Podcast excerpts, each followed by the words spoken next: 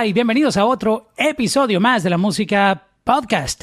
Soy Mauricio Londoño y voy a México a saludar a mis parceros de Rawayana que están hoy con nosotros aquí, eh, divididos en dos pantallas diferentes. ¿Cómo están? Eh, vamos a saludar primeramente, eh, no sé si están en la misma ubicación, me parece que están en el mismo país, pero en distinta locación, distinta casa. Este va a saludar primero a Andrés Story. ¿Cómo estás, Andrés? Todo bien, todo bien, todo cool por aquí. ¿Tú qué tal? Todo bien, gracias a Dios. Bienvenido a, la música podcast. Y en, la otra pantalla, en, el otro screen, tenemos a Beto Montenegro. ¿Cómo estás? ¿Qué tal, Mauricio? Todo cool. Todo bien. Este, ¿Están en la misma casa o en, lugares separados? No, estamos cada quien en su casa ahorita. Ok. Por el asunto de, la pandemia, que en México está... Hay mucha polémica ya, ¿no? Con, con el tema. Bueno, no sé si, si polémica necesariamente, creo que... Tú sabes que la gente critica por todo, es, es, es, difícil estos tiempos.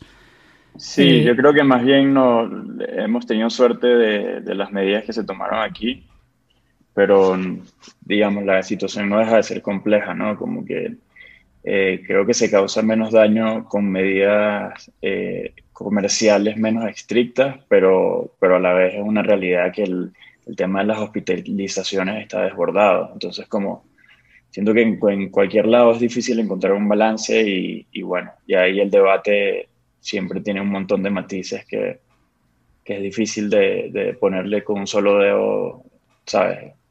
Nombre a la cosa. Sí, te lo preguntaba porque vi, eh, tú sabes que la gente se queja demasiado, entonces a lo mejor lo que está pasando allá adentro uno no, no lo sabe tan bien como los que están allá. Y a veces la percepción afuera es lo que uno alcanza a leer de algunas personas que comentan. Y mucha gente criticaba lo de, lo de las vacunas, este, que no es un tema fácil conseguirlas. Todo, todos los países del mundo están detrás de, del tema. Y, y, entonces por eso te, te mencionaba, porque mucha gente decía que no, cómo es posible que todavía en México no esté ese tema listo, pero no saben lo complejo que es esto de, de gestionarlas, de hacer que llegue, ¿no? Es, es un tema de, paciencia.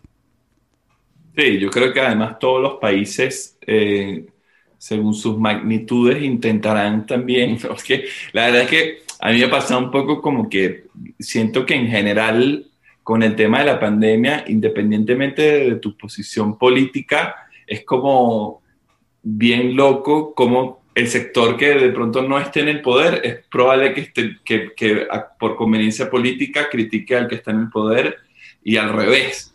Entonces se torna como un tema mediático político ahí que al final yo siento que con todo este tema del COVID que no hay nada escrito en piedra, ¿no? Que, o sea, que todo es tan, tan, tan subjetivo que la verdad es que no, uno no puede como emitir una opinión en concreto, más que ojalá que esto se resuelva lo antes posible eh, para países como México y para todo el continente, ¿no? Porque México son 120 millones de personas, entonces no, no me quiero ni imaginar estar en la mesa de logística de, de, decisiones que tengan que ver con un país tan grande como este, ¿no? Y es que todos estamos aprendiendo de, de esta pandemia. Nadie estaba preparado, no estábamos preparados para vivir un momento así. Incluso ustedes como artistas también, me imagino que están aprendiendo a adaptarse a, a un mundo que uno no se imaginaba pero que también tiene oportunidades. Todo esto no ha sido como para tomarle el lado negativo y decir, wow, no hay conciertos, no tenemos cómo expresar el arte como o conectar como antes lo hacíamos, pero existen otras oportunidades que han nacido de, esta pandemia. ¿Qué han aprendido ustedes como proyecto musical de todo esto? Ya, ya vamos para casi un año y creo que algo bueno nos ha tenido que dejar. ¿Qué les ha dejado a ustedes? Bueno, ¿qué han aprendido y qué han aplicado ya en sus carreras? Bueno, yo, en, o sea, en términos muy generales, de, en retrospectiva con, con, lo que ha sido este año que, que, acaba de terminar, siento que no necesariamente hay algo positivo que sacar de este año, ¿no? Solo que creo que la actitud correcta con la que uno se debe enfrentar a tragedias de este tipo es, es bueno, de encontrar eh, cierto valor en, este cambio de contexto que se nos impuso, ¿no? Eh, en nuestro caso personal, creo que eh, tuvimos un poco de suerte en lo que respecta a el timing y el ciclo en el que se encontraba el proyecto. Teníamos el plan de durante 2020 dedicarnos más a producción que a girar. Estuvimos casi cuatro años de viaje y no habíamos podido hacer otro disco. Entonces, sin saber que iba a ocurrir esto en el mundo. Estuvo perfecto el timing, perfecto. Sí, de cierto modo. Eh, evidentemente nunca eh, nos imaginamos que iba a durar tanto la pandemia, ¿no? Entonces, de todas formas nos tocó mucho, eh, bueno, entrar en crisis y, intentar de buscar soluciones y, como dices tú, tratar, tratar de verle el lado positivo a la cosa, porque duró muchísimo más de lo que nos imaginamos al principio. y en ese sentido fue cuando en verdad creo que bueno, ha servido mucho para organizarnos internamente, cómo funciona nuestro, nuestro equipo, cómo funciona la empresa que está detrás del proyecto, nuestro sello disquero también. Y sobre todo, que cuando empezamos, eh, digamos, a, producir, a, materializar este proyecto que va a ser nuestro cuarto álbum de estudio, eh, en verdad creo que no estábamos tan eh, al principio tan claros de, lo importante para nosotros personalmente que iba a ser el proyecto y el cariño que le íbamos a querer dedicar luego para, presentárselo al mundo, ¿no? Entonces, de cierta manera, todo este tiempo sí ha sido, eh, bueno, conveniente para nosotros diseñar bien cómo es que vamos a salir a, contarles a, la gente que está pendiente de nuestro proyecto de, de esto que viene, que bueno, es un poco distinto a lo que veníamos trabajando, es un poco más denso, un poco más extenso también. Entonces, como que eh, sí, sí funcionó para eso mucho, creo yo. ¿Qué historia te trae este proyecto? Si puedes contarnos un poco de, del concepto que trae los álbumes. Son muy interesantes para contar historias, para tener un concepto este, de, de, de algo que uno quiere plasmar. Y básicamente este nuevo álbum, ¿qué historia trae? ¿Cuál es, cuál es el, cuento detrás? Bueno, a ver, eh, primero que yo siento que nuestra generación no tiene un álbum que represente un poquito la realidad en la que uno, en la que uno se siente inmerso, ¿no?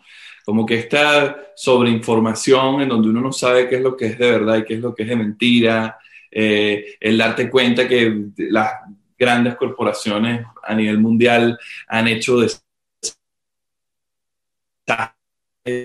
pero han hecho un montón de cosas malas, entonces ahora nos damos cuenta de, bueno, no sabemos si esto se puede comer, si está bien, si está mal, o sea, creo que hay como, con tanta información, estamos como un poco, ¿no? Sobre, sobre informados, valga la redundancia, acerca de un montón de temas y de situaciones eh, que, que, que, bueno, que como generación creo que nos inquietan, ¿no? Más que, más que otra cosa. Eh, también desde nuestra posición como, como venezolanos, en la que hemos pasado por un proceso eh, que nos ha abierto los ojos, ¿no? Y nos ha hecho madurar como, como, como jóvenes eh, de una manera muy particular. También hay, ¿sabes? Tenemos como muchas cosas que decir a nivel de comunicación artística como proyecto. Aparte de que mientras, mientras como Fofo te contaba, estuvimos cuatro años de gira, eh, también estuvimos desarrollando un documental cultural eh, en Venezuela que afectó mucho a la banda y al proyecto. Y creo que todas estas cosas, ¿no? todas estas reflexiones de eh, vivir como esta, esta realidad medio ficticia de estar de gira y pasar de ciudad en ciudad y de, y de tener esto tan bonito, de conocer un montón de gente nueva y de sitios geográficos increíbles y de culturas, eh, en paralelo con estar haciendo un documental y ver la realidad de, nuestro, de, nuestra casa con una perspectiva diferente, es lo que se va a escuchar en, en lo nuevo que van a ir ¿no? Eh, percibiendo de Raguayana. Ahorita mismo eh, estamos promocionando camarones y viniles que literal es la canción de humor del disco que no tiene nada que ver con, todo esto que te estoy contando, pero, pero sí, más o menos el, espíritu de todo el proyecto va, por eso ah, Fofo hablaba de que, de que era un poquito más denso de lo que nosotros hemos venido trabajando hasta hoy, ¿no?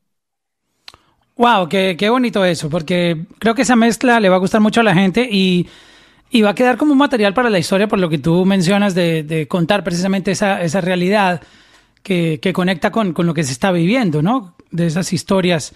Este, mencionabas el, documental, este, ¿qué fue lo que más les impactó? Que veo que los dejó marcados. ¿Pueden compartir un poquitito esa experiencia? Bueno, el documental todavía está en, pleno proceso, ¿no? No sabemos cuándo se va a terminar. Eh, lo que más, a mí lo que más me impacta, eh, creo que es el, la, el, tema de la polarización y de que, de que, uno queda como un poco afectado con el tema de esto de la democratización de, de la información, entonces lo que eso, en lo que eso puede convertir también a la gente, ¿no? O sea, antes nos quejábamos de que los grandes medios de comunicación eran súper irresponsables con la información que manejaban, pero te das cuenta que la sociedad también lo es, ¿no?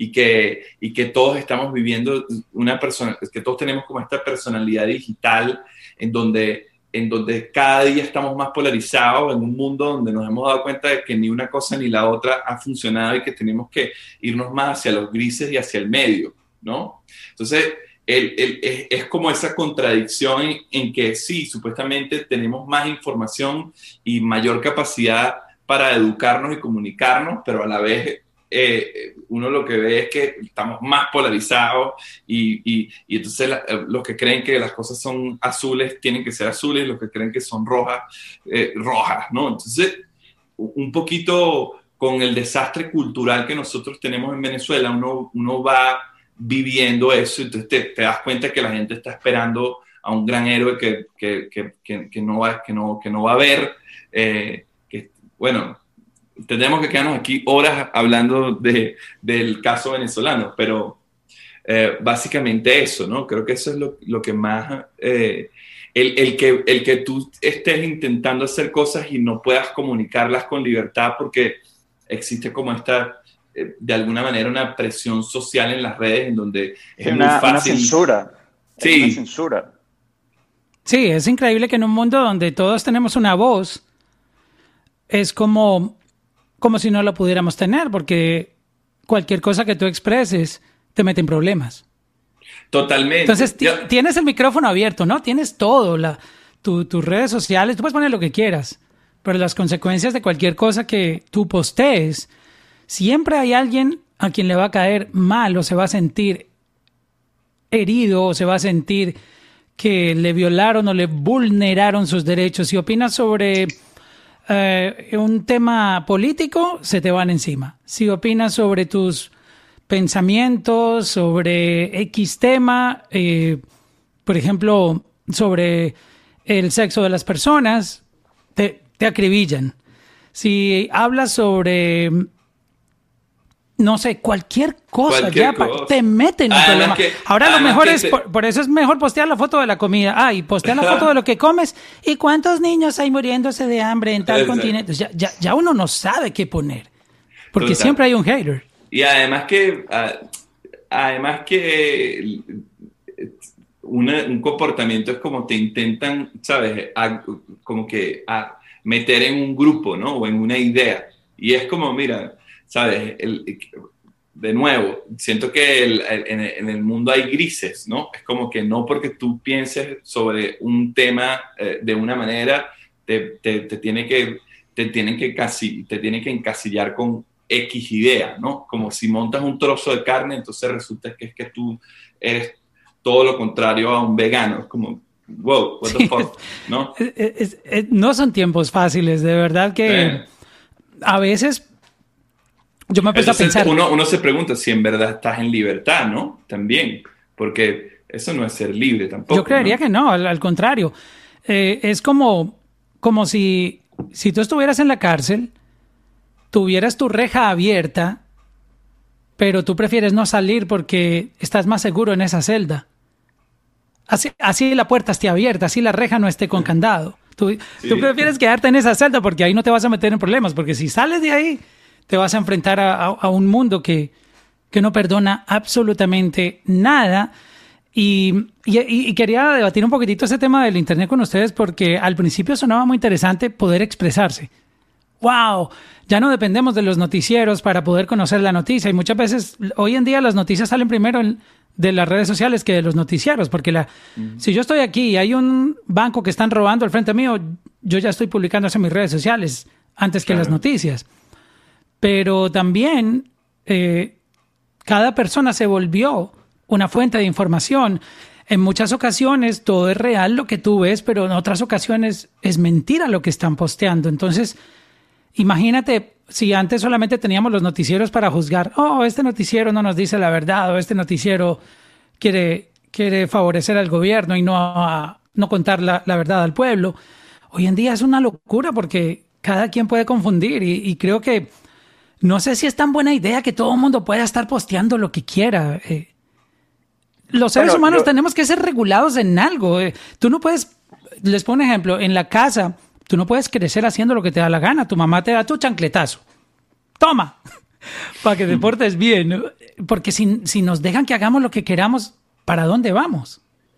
Bueno, yo, yo, ahí, yo ahí difiero un poco, ¿no? Como que yo, yo estoy más del lado de, las libertades siempre. No, y yo, yo, lo apoyo, yo apoyo la libertad, pero ya pasarse pues, de la línea. Sí, no, ¿cómo, ¿cómo se traduce? Pero es que siento que el, es, la perspectiva con la que abordes el problema te lleva a una conclusión distinta. Yo estoy de acuerdo que, por ejemplo, ese tema del núcleo familiar y esas, esas correcciones dentro de ese núcleo más íntimo que, que, bueno, es como nos criaron y gracias a eso somos gente de bien o, intentamos ser gente de bien, pero una vez salimos del nido, siento que tienen que existir libertades plenas en todos sentidos, ¿no? Yo muy personalmente, y creo que el tema de las redes sociales es simplemente un rollo de que, bueno, queríamos este acceso a, tener una voz y a la información y a, expresar nuestra opinión, pero nunca previmos que primero teníamos que educarnos para hacerlo, ¿no? Y que no hay una educación digital, también está ese debate, ¿no? Como que eh, hay, mucha gente que eh, lo reduce a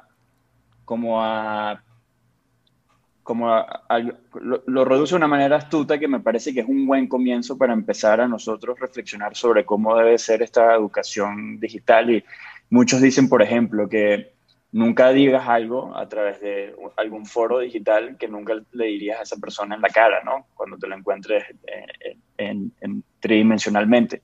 Entonces, ese tipo de cosas siento que es un comienzo que eh, sentimos que con el anonimato o el escudo que genera la distancia por por estarnos comunicando a través del Internet, tenemos una licencia, eh, ¿sabes? Sin ningún tipo de límites de cómo podemos expresarnos y cómo podemos juzgar y opinar y cómo podemos pretender ser, voceros nosotros de temas que no tenemos ni idea y todos estos rollos. Entonces, yo creo que sin duda ahorita eh, puede, puede lo, obvio y la reacción y yo que soy eh, bastante cascarrabia, diría lo mismo en un momento de, de, rabia, en plan de que, bueno, esta gente no debería tener derecho a, participar en esto, pero en verdad creo que deberían existir estos espacios siempre y es un tema de que tenemos que educarnos y no sé si se está hablando suficiente de cuánto tenemos que educarnos para vivir en el mundo digital, ¿no?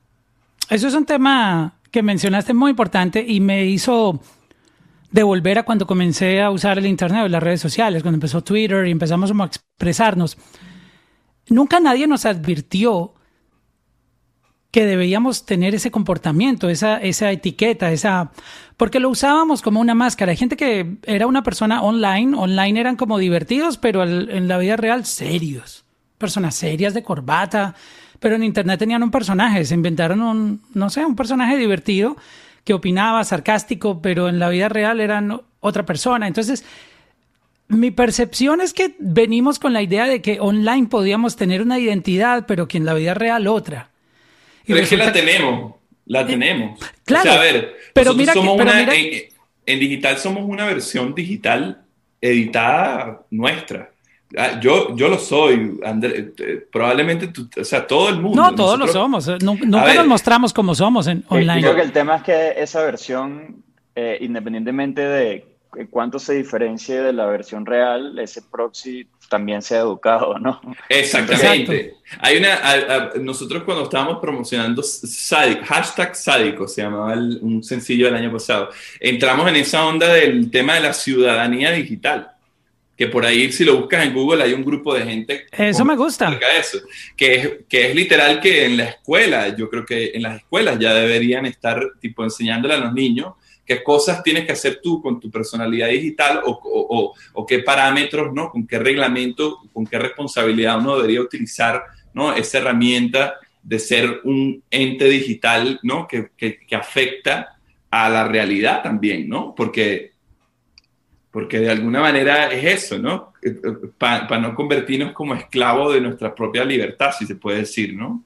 Exacto. Y mm, yo estaba pensando en una solución, a ver ustedes qué piensan. Eh, obviamente... Me parece bien que esta entrevista, de esta entrevista salgamos con una solución mundial. no, para, para mí una solución sería que tuviéramos una verdadera identidad, así como tenemos un ID, un pasaporte que nos permite viajar a otros países, que es nuestra, nuestro documento global de identificación, donde podemos acceder a, a, viajar, tenemos como que derechos como ciudadanos del mundo, ya es hora de que tengamos una, un, ese ID esté integrado digitalmente, porque yo no puedo estar creando 50 perfiles en redes sociales para utilizar 30 de ellos para destruir y expandir el odio y ser una porquería de ciudadano. Debería de tener mi propia cédula online ligada a mi pasaporte o a todo mi historial en donde yo tenga que comportarme como en la vida real, ser amable, ser una persona respetuosa y alinearme a, todos los, a, respetar los derechos de las personas. Creo que así se empieza todo como a, ser un poco más democrático porque voy a poder responder por lo que hago, porque hay mucha gente que se, se esconde en otros perfiles, hacen el daño, pero nunca nadie sabe quién hizo ese daño o se escudan en esos disfraces que hay para poder hacer el mal. Entonces creo que a lo mejor todos con esa identidad vamos a manejar con mucho más respeto el tema online y ya no vamos a poder recurrir las personas o van a poder recurrir las personas que les gusta hacer daño por internet porque es, es su, su ID el que queda marcado, ¿no? Puede, puede ser una tremenda idea, yo estoy de acuerdo. con sus matices también, ¿no? Pero sí, en una mesa, o sea, eh, de nuevo, si estuviésemos en la mesa que decide eso, creo que es un, es un, es un buen punto. O sea, sería una buena alternativa. Solo que, por ejemplo, los países que han medio intentado asomar esa posibilidad, si te pones a ver, a veces se ve como una medida medio dictatorial también, ¿no? Entonces ahí es donde como que habría que estudiar y analizar a ver hasta dónde llegan esos reglamentos, ¿no? Pero si yo me porto bien, ¿por qué voy a tener miedo? Bueno, por supuesto. Porque no estamos hablando de censura, estamos hablando de individualizar, o sea, que se sepa quién está detrás de cada cuenta. Porque hay muchas personas haciendo daño en Internet. Yo creo que son más las personas que están escondidas haciendo ese daño que los que están de frente. Porque quien está defendiendo su ideal, pues bueno, al menos pone la cara y dice, soy yo y me gusta esto. O esto es mi pensamiento. Pero hay gente que se esconde para poder hacer más daño. Eh, yo creo que eso es lo que más daño le ha hecho al Internet. Es sí, eh, Es, interesante. creo, que, es un tema infinitamente. A mí hay cuentas que me encanta no saber quién es, por ejemplo, también, y que hacen mucho bien. Es parte de la dinámica, es parte de la dinámica de algunas plataformas. Entonces, por eso es que entiendo que, que, es aún más complejo. O sea, creo que sí está bueno de que haya alguien, ¿no? Detrás de la cuenta, eh, para que en el momento en donde en verdad se cruce esa línea, en donde su conducta se convierta en delito, haya una manera más directa de encontrarla. Pero el tema es que, que ahí es donde quizás eh, diferimos, ¿no? Y, que, y, que, está bien, porque esa es la idea de este tipo de... Porque se puede usar también para, para, para abusar de la autoridad. Se puede usar también para abusar de la autoridad, pero el tema es o sea, si, si, si, el approach hacia cómo controlas todo este rollo es, regulatorio y con una mentalidad regulatoria, entonces ¿quién es el juez? ¿no? Este rollo que, por ejemplo, lo que está pasando en Twitter. O sea, el primer debate que hubo fue el de, Trump y el de Trump, bueno, ni entremos en ese debate porque ahí, ahí ya hay unos matices totalmente distintos, pero el debate underlying detrás de eso es, ok, está bien todo este rollo que está ocurriendo, que es gravísimo y es, es siniestro y es terrible, pero en verdad, ¿quién es el juez que decide que vamos a cerrar esta cuenta? eh, quién es, el equipo de Twitter, el CEO de Twitter, quién es. Entonces, ahí no trascendió porque obviamente eso era un caso muy particular y, es otro debate capaz para un programa más intenso. Pero luego ocurrió que eh, le cerraron la cuenta eh, temporalmente un montón de gente y entendí que aquí en México también incluso artistas súper importantes en México porque estaban hablando, por ejemplo, del, tenían un discurso, hubo alguien, eh, que, sin entrar en nombres y en señalar, alguien aquí muy importante en México, en teoría tenía un discurso medio anti-vaccine y, lo, y le bajaron su cuenta. Entonces, es, es terrible probablemente, ¿no? En un momento de pandemia que alguien esté en ese plan, pero ¿quién es el juez? ¿Dónde está la línea donde yo puedo callarle la boca? Porque simplemente no le haces caso y ya. O sea, ¿cuánto daño está haciendo una persona por expresar su opinión a pesar de que su opinión sea tan idiota o, sea tan desacertada, ¿no? ¿Y quién es el juez para decir si es acertada o no? Qué tema tan difícil eso, de verdad. Es complicado. O sea, en este, en este tipo de temas, obviamente, siempre, eventualmente habrá que abogar a la ciencia y a, encontrar un, poco de objetividad. Pero en la manera en cómo se resolvió todo el rollo, no hubo ni un poquito de eso. Fue, fue como que, bueno, yo no quiero a esta gente en mi plataforma, pum, te callo la boca. Entonces, ¿qué va a pasar el día que le cae en la boca a alguien que sí tiene que decir algo importante? Entonces, creo que ahí es donde, donde se complica, ¿no? Se pone, es complejo. Y por eso yo muy personalmente soy siempre del lado de, bueno, las libertades. Cuando esto no se convierta en un delito, es simplemente un loco ahí diciendo lo que eras. Y tú decides si lo escuchas o no. Exactamente. Creo que entre más educación haya, pues tú vas a tener más como razonar y decir, esto que están diciendo no... Exactamente. Sí, y que es una cosa que no la estamos inventando nosotros, pues, o sea, desde los años de la, no, están hablando de que la educación la educación y la educación, entonces hay grupos que parece que no les interesa tanto esto y eh, volvemos a lo mismo, ¿no? Sí, porque cuando tú no, tienes educación, tú puedes creer esas cosas. Porque Por supuesto. La, la educación se traduce en que no necesariamente que tú asistas a la universidad o vayas al colegio. Si tú eh, tienes unos conocimientos básicos de, lectura, tú puedes ir a Internet y buscar la verdad. En Internet está la verdad y la mentira y, hay manera de uno mismo autoeducarse, aún sin recursos, de, de, tú aprender cómo, cómo, cómo, es el mundo y, cómo es esto y cómo, cómo es aquello y poder juzgar. Pero si, si no te preocupas por eso, pues obviamente un pueblo ignorante es mucho más fácil de engañar con este tipo de, información que, no es real. Cambiando de, tema, quiero concentrarme un poco en hablar en el, álbum. Este, ¿Pueden compartir el nombre del proyecto este, y, hablarme un poco o eso todavía está en, el material de, la estrategia de, marketing? Sí, la verdad, estamos todavía como, eh, bueno, dándonos la libertad de crear ese poquito de suspenso mientras nos acercamos más a la fecha del release del álbum como tal. Además que, bueno, tiene que ver un poco con, con esto que decía Beto, de que ahorita estamos promocionando este track que eh, todos los discos de nuestra, de, nuestro, de nuestra historia han tenido como un track de humor, ¿no? Que es como un chiste interno y así como una Eso es tradición de nosotros mismos. Sí, es una tradición, entonces como este proyecto era tan denso, parte de la idea era, antes de adentrarnos en ese universo de, sustancia, eh, bueno, darnos el lujo de ahorita soltar este track que nos divierte muchísimo a nosotros y, bueno, por eso mismo queremos como esperarnos un poquito más hacia el siguiente sencillo para ya empezar a introducir a, bueno, al menos la gente que está pendiente de nosotros, de, de, lo que va a ser todo este, este mundillo que se construyó alrededor de este proyecto, pero y, y sorry que, que, te dé esta respuesta tan fastidiosa en vez de no no no porque del álbum, pero... se, le, se le pierde la, eh, el plan y la idea no es no es dañar ese plan. Experimentaron con sonidos que, que, pueden decirme de, de, de los sonidos que, que, vamos a encontrar nuevos en esta producción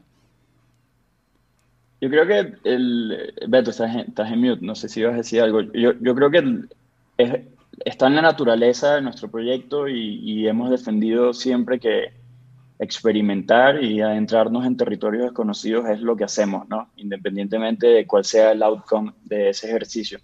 En este caso, conceptualmente, bajo esa premisa, eh, es lo que siempre hemos hecho, solo que el resultado tomó otro rumbo, ¿no? Y creo que hay una influencia afroamericana eh, más eh, preponderante que en los discos anteriores, que quizás estaba más el tema caribeño involucrado.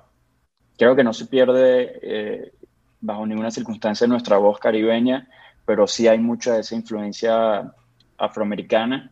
Eh, creo que más que experimentar a nivel eh, sonoro, eh, esto es como la síntesis de 10 años de carrera y de las experiencias que hemos tenido en el estudio y de por fin tener como un criterio y, unos gustos y, una paleta de colores con la cual jugar un poco más definida. Entonces, creo que a nivel de sonido yo sí lo veo como la consecuencia de, todos estos años y como la maduración de, del criterio personal de cada uno que eventualmente se convierte en el de la banda, ¿no? Pero no, no sé si hay algo muy raro a nivel de instrumentos, Beto. O sea, capaz hay más sintetizadores que en los discos anteriores, ¿verdad?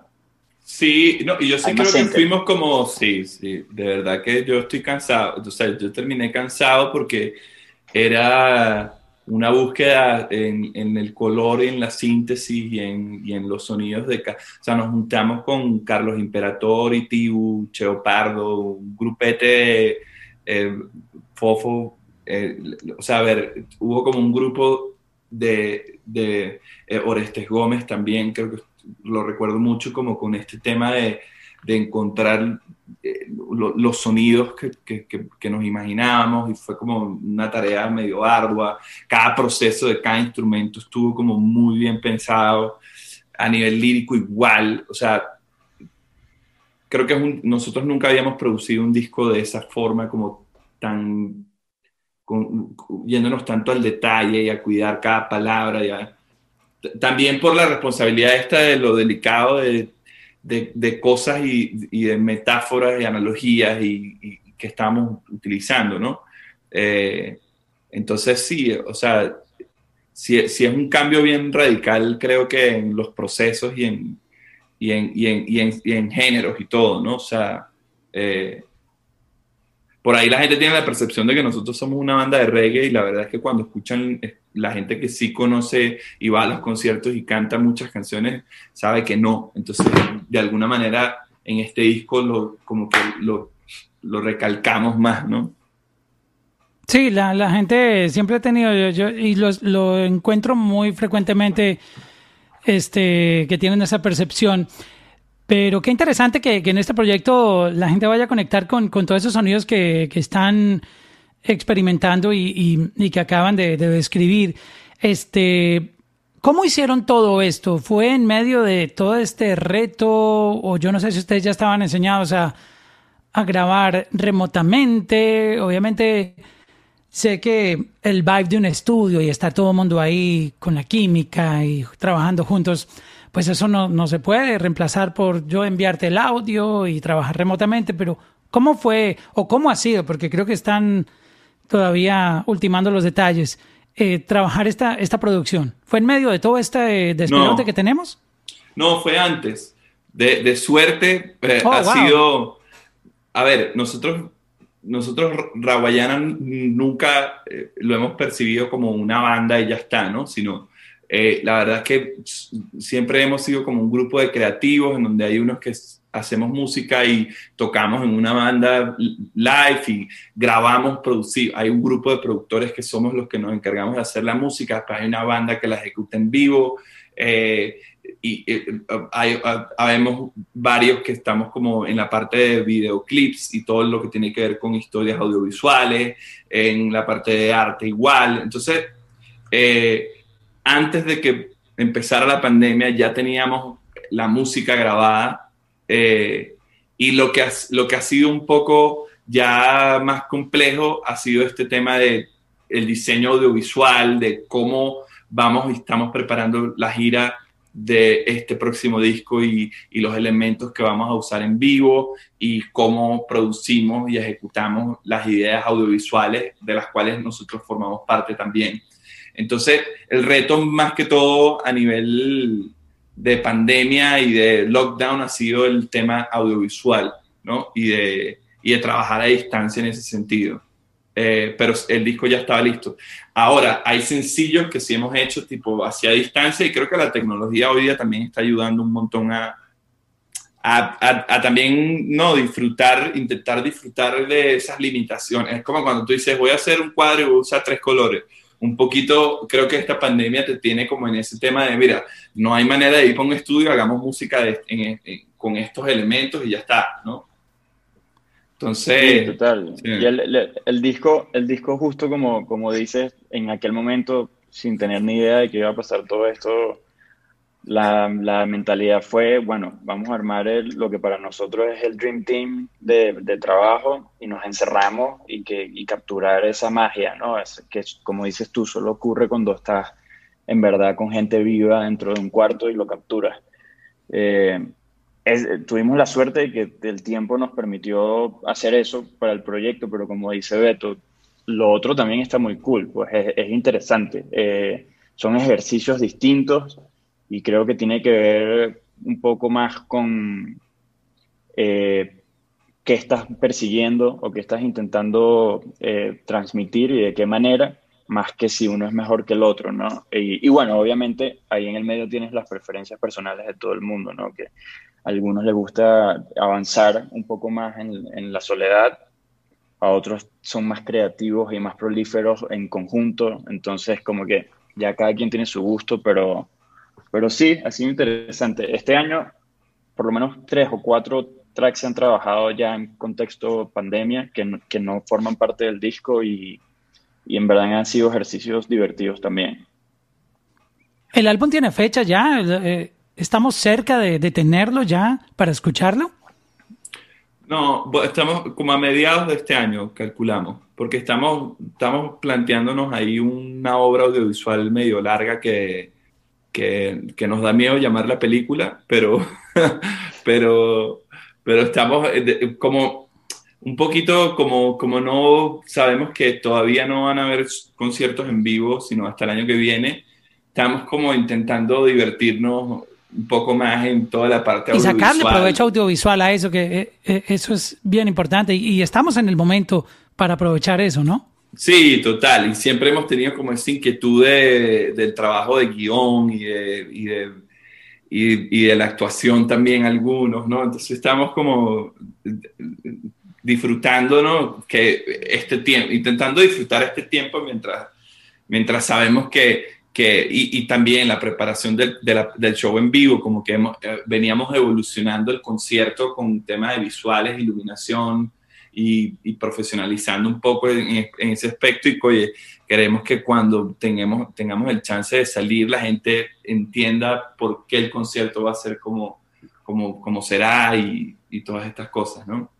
Wow, qué, qué interesante eso. Estaremos muy atentos a, al momento que anuncien ya eh, precisamente todo esto. Me estoy imaginando ya el, la película y, y, creo que la gente se va a gozar bastante este proyecto.